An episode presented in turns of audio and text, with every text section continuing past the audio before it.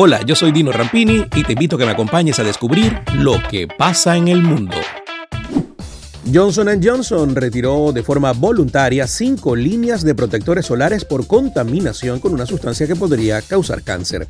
La compañía detectó bajos niveles de un cancerígeno llamado benceno en algunas muestras de ellos, informó la propia empresa según un comunicado publicado por la Administración de Alimentos y Medicamentos FDA de Estados Unidos. La lista Neutrógena Beach Defense, protector solar en aerosol. Neutrógena Cool Dry Spore, protector solar en aerosol. Neutrógena Invisible Daily, protector solar en aerosol de defensa. Y Neutrógena Ultra Sheer, protector solar en aerosol también. Varios países europeos se ven azotados por fuertes lluvias que han provocado inundaciones y derrumbes de casas, especialmente en Alemania, donde ya hay al menos 59 fallecidos, según el último balance oficial. En Bélgica, el temporal dejó al menos 8 muertos y en Luxemburgo y Holanda también se registraron daños materiales importantes.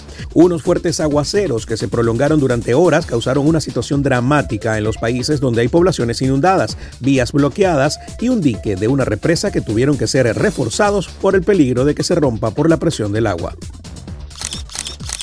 Neil Atkin, un joven británico de 26 años que desapareció de su casa en Yorkshire, en Inglaterra, en mayo del año pasado, fue encontrado deambulando por las casas de un pueblo del norte de Suecia, ubicado a más de 3.500 kilómetros de su hogar, y gracias a las redes sociales se reunió con su familia. Un buen samaritano se topó con Neal, que al parecer estaba viviendo en la calle y preocupado por su bienestar inició una campaña por Facebook para lograr reunirlo con los suyos. Según medios locales, los familiares de Atkin no tenían noticias suyas desde mayo del año pasado y llevaban más de un año tratando de localizarlo pues creían que probablemente se encontraba en Escocia. En el cañón de Sulak, una de las principales atracciones turísticas de Rusia, un grupo de personas vivió un momento de terror cuando se desprendió la hamaca en la que estaban subidas dos personas ubicadas al filo de un barranco de 1800 metros de altura. El cañón de Sulak tiene una vista paradisíaca, por eso es uno de los puntos elegidos por los turistas para hacer una actividad tan fascinante como peligrosa. En esta oportunidad, dos jóvenes se subieron a la hamaca o al columpio y se estaban balanceando a toda velocidad mientras el resto del contingente aplaudía y festejaba en un clima de alegría y felicidad, cuando repentinamente ocurrió lo impensado. Una de las cadenas de la estructura se rompió y las dos chicas salieron volando al vacío.